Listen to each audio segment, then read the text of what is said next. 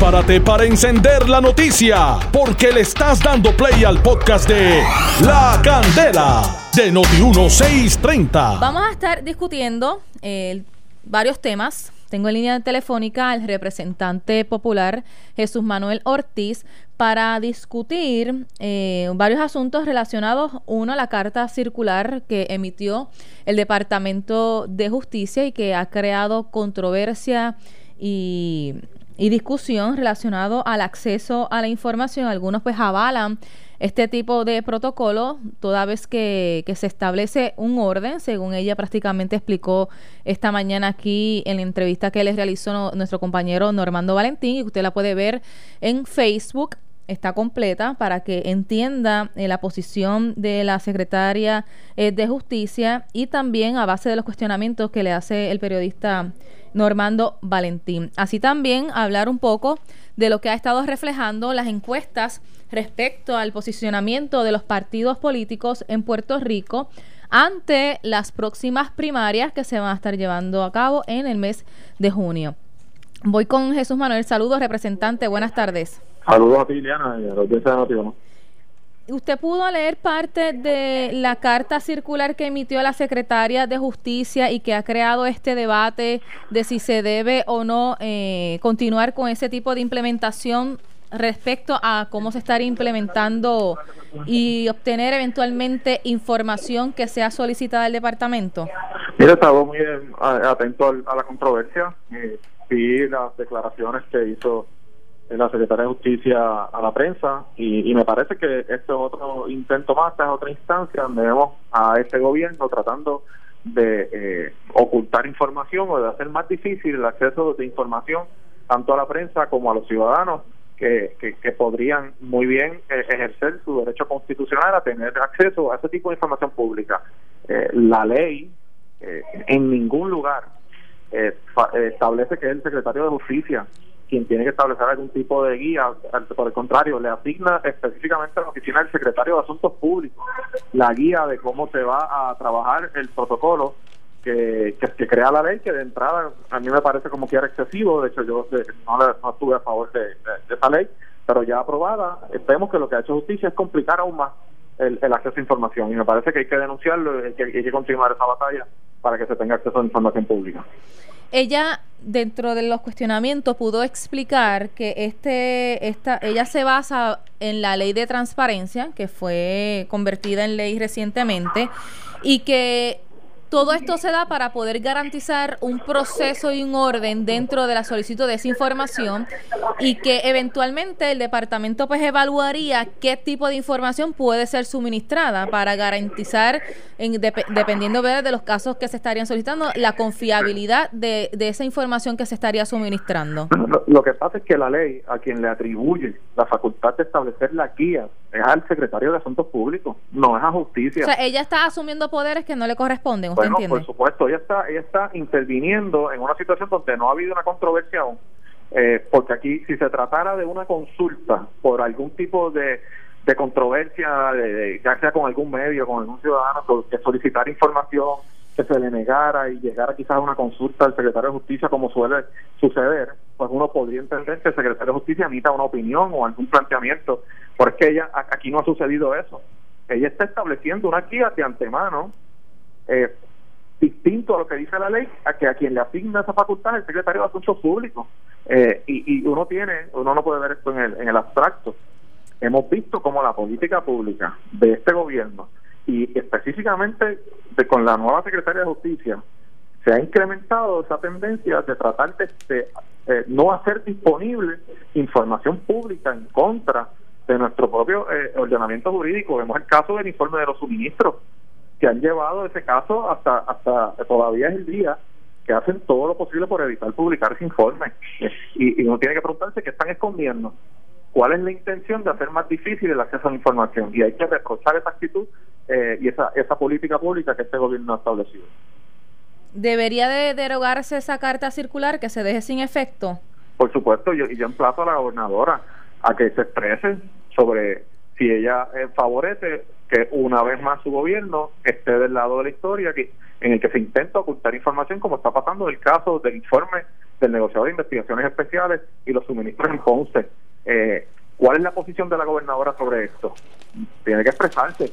Eh, y más allá de, ¿verdad? de tratar de asumir posiciones simpáticas en asuntos no controversiales. Aquí tenemos una controversia o una situación que podría generar hasta, hasta una controversia judicial por, por el derecho eh, constitucional al acceso a información pública y el reclamo que está haciendo la prensa válidamente. Así que eh, yo lamento y me parece que es innecesario que tengamos que estar en una discusión como esta eh, porque la Secretaría de Justicia y el gobierno se, se, se aferren a la idea de tratar de hacer más difícil el acceso a información en momentos en que eh, deberíamos promover más claridad en los procesos, más información pública, eh, obviamente salvaguardando las instancias donde sí la información se tiene que proteger por distintas situaciones que están establecidas en la ley y en los ordenamientos jurídicos cuáles son esas. Pasando ya al tema de lo que corresponde a las encuestas y la discusión que también esto ha creado, hay una, una nota que establece que se ha creado aparentemente más interés en el Partido Nuevo Progresista eh, y que eventualmente podría ganar al Partido Popular Democrático en la próxima elección general. Mira, lo vi, vi la encuesta, me parece que siempre es bueno tener ese tipo de discusión. Eh, todas las encuestas tienen un, valor, ¿verdad? Y uno tiene que mirarlas desde, ese punto de vista. Eh, y como popular, pues ciertamente me parece que tenemos que analizar bien la encuesta y, y buscar de qué forma nos puede ayudar una herramienta como esa a, mejorar y a tratar de, que nuestro mensaje sea mucho más efectivo. En cuanto al resultado, pues yo supongo que todo el mundo te ha dicho aquí y en Noti1 a través de todo el día, eh, con mucha razón, que las elecciones no son hoy, las primarias no son hoy, así que el resultado se verá el día que llegue el evento, pero ciertamente es información que desde mi punto de vista es importante que se analice y, que se pueda utilizar a la hora de, tomar decisiones como, como parte de esa, de esa guía.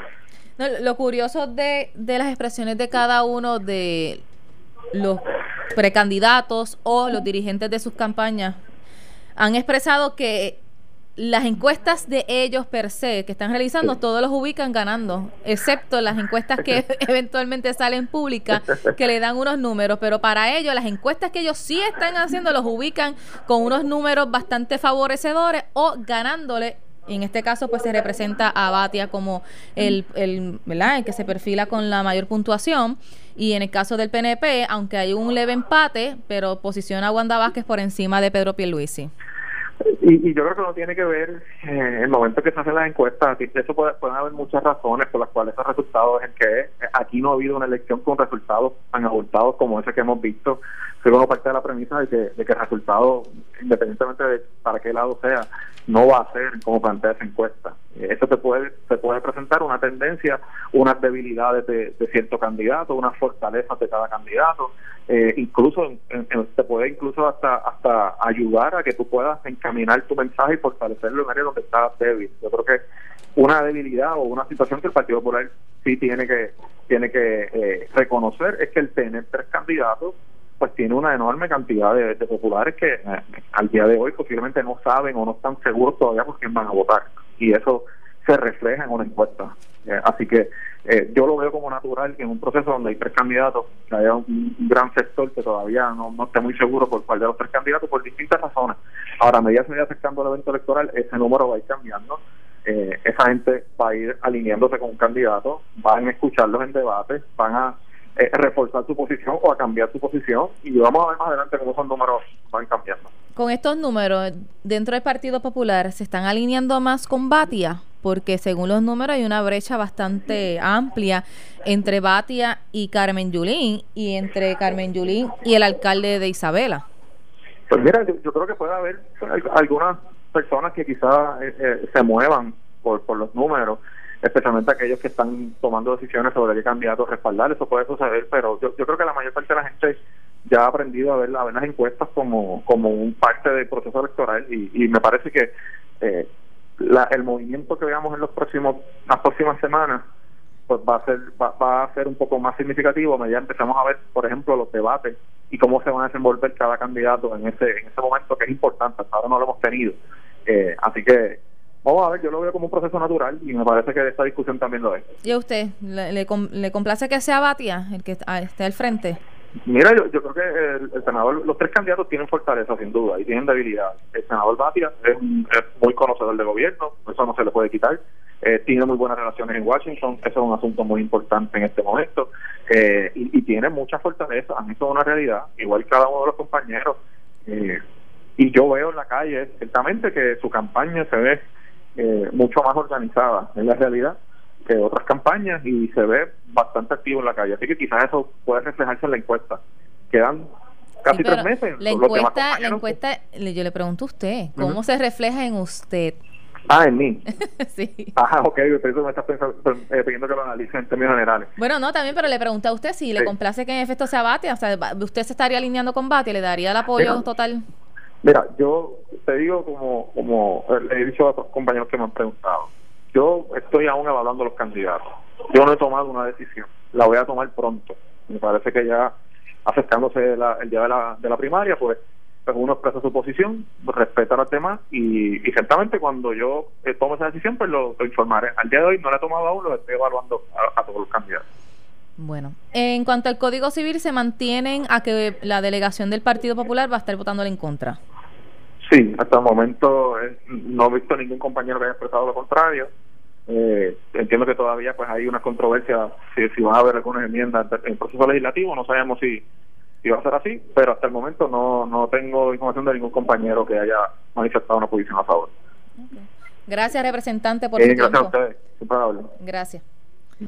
Representante popular Jesús Manuel Ortiz, ya lo escucharon eh, rápidamente discutir los temas que están en boca de todos prácticamente, que es relacionado pues a la encuesta, también a la discusión que se ha dado hoy respecto a la carta circular emitida por el Departamento eh, de Justicia y también que se queda en veremos aún en el Senado el proyecto que tiene las enmiendas del Código Civil. Voy todavía, tengo tiempo para contestar la llamada de ustedes a través del 758-7230, 758-7230, para que también sean parte de esta discusión. Hola, buenas tardes.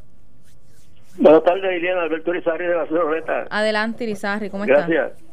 yo, no creo, yo no creo mucho en las encuestas del Nuevo Día. Pero cuando los Ferrer Rangel del Nuevo Día dan prácticamente un empate para la gobernación entre Wanda Vázquez y Pierluisi. Es que Pierluisi está bien al, frente. Los Ferrer Rangel trataron de impulsar a David Bernier sin, sabiendo que David Bernier no no tenía interés, pero eh, lo, lo, insistían, insistían, insistían, y cuando David Daniel eh, aseguró que no, eh, eh, pues, endosaron a, a Wanda Vázquez para, para la gobernación. Por eso es que, pero Pierluisi está por, al frente por mucho, gracias. Gracias por llamar, Isarri. Hola, buenas tardes. Hola, La Candela, buenas tardes. Buenas tardes, ¿me escucha Iliana? Le escucho alto y claro, y en todo Puerto Rico y el mundo. William Mena Pantoja, Adelante. de aquí Sabana hoy para que queden rico. Mira, y mira, de los temas que tú trajiste, de, muy verdad, primero que nada, hay una periodista ahí, bien inteligente ahí, y yo siempre te escucho a través de noticias. Mira, las encuestas son para un indicador en, en este tiempo, pero si vemos que falta un montón de tiempo todavía, meses para las elecciones, que vienen unos debates y en la política es una cosa que cualquier error que cometa algún candidato o algún partido puede llevarlo a, perder. Así que hay que esperar todavía y que el pueblo verdad cuando llegue el momento verdad eh, la mejor encuesta que se va a hacer es cuando lleguen las elecciones y el pueblo de Puerto Rico lo que le tiene que dar es un voto de partido a este partido nuevo progresista por todas las cosas malas que ha hecho eh, muchas gracias por venirme participar. Iliana, adelante con tu programa. Cómo no, gracias Pantoja. Buenas tardes. Hola, buenas tardes. Buenas tardes, Santiago. Saludos, Santiago. Saludos. Este, eh, yo no creo en la encuesta esa. Eso pasó cuando Carlos Romero este, Hernández, este, Pedro José yo y Aníbal. Estaba ganándolo por una pera, 16%, 18, igual que Ricky José yo que decían que iba a hacer de dos dígitos la pera contra la Penien. Y mira, lo dijeron tres semanas antes y mira cómo quedó eso. Así que no le creo. Tranquilo, sobre Batia, me da mucha lástima decirlo, pero yo por Batia no voto. Una porque yo soy ex empleado de energía eléctrica, incapacitado, y habla muy mal de nosotros. Y otra porque mi padre era policía y dijo que la policía era la, más corrupta del mundo. Así que tiene, tiene un par de votos de mi familia que no vamos por él. Sobre Carmen Yulín, Carmen Yulín está haciendo su trabajo. A mí me dicen que ya lleva 12, que este es el tercer cuatro de Carmen Yulín. Mire ve cómo está esto. La campaña que le tiene comunista y todo. Con todo y eso, yo creo que mi país va a votar por Carmen Yulín. Y quiero dar una queja, si me permite. Ajá. Mire, bendito por Dios, gobernadora, o tengo que llamar a Carmen Yulín. De Yauco a Mayagüez, el cajo eso tiene boquete esa cajetera no hay luces la, los palos están que no se ven los otros cajiles.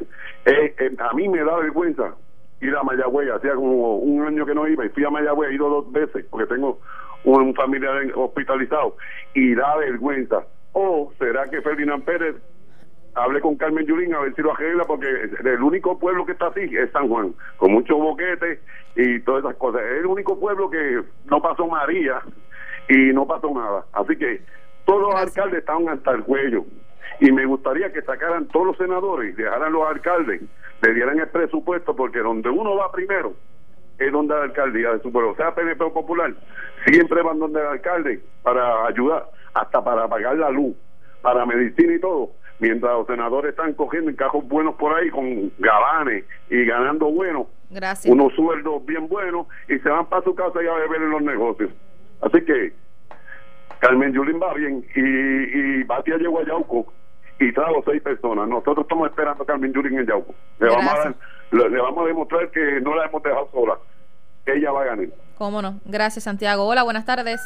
Saludos, ¿cómo está? Hola, bien, bien. A mí, me, a mí se me paran los pelos escuchar personas así como el participante que acaba de hablar, porque habla de los de los de los hoyos de Mayagüez, pero no mira los hoyos que la Yulín no ha querido tapar en San Juan y el alcalde de Mayagüez que porque qué ha hecho con los 9 millones que se desaparecieron del municipio ¿por qué no los utiliza para enviar allí?